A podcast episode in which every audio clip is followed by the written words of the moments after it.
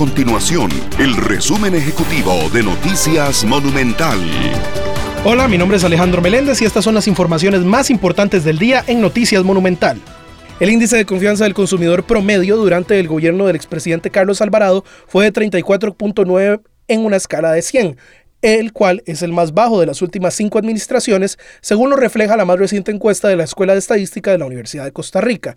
El estudio de la UCR también determinó que la confianza del consumidor tuvo una baja significativa de un 2% por el alto costo de la vida y también la incertidumbre por la guerra entre Rusia y Ucrania.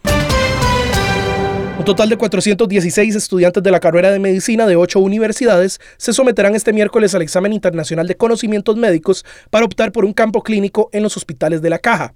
El examen está a cargo de la Organización Internacional Foundations of Medicine y FOM por sus siglas en inglés. El diagnóstico cuenta con 160 preguntas para medir el conocimiento de los estudiantes en distintas áreas. Estas y otras informaciones usted las puede encontrar en nuestro sitio web www.monumental.co.cr. Nuestro compromiso es mantener a Costa Rica informada. Esto fue el resumen ejecutivo de Noticias Monumental.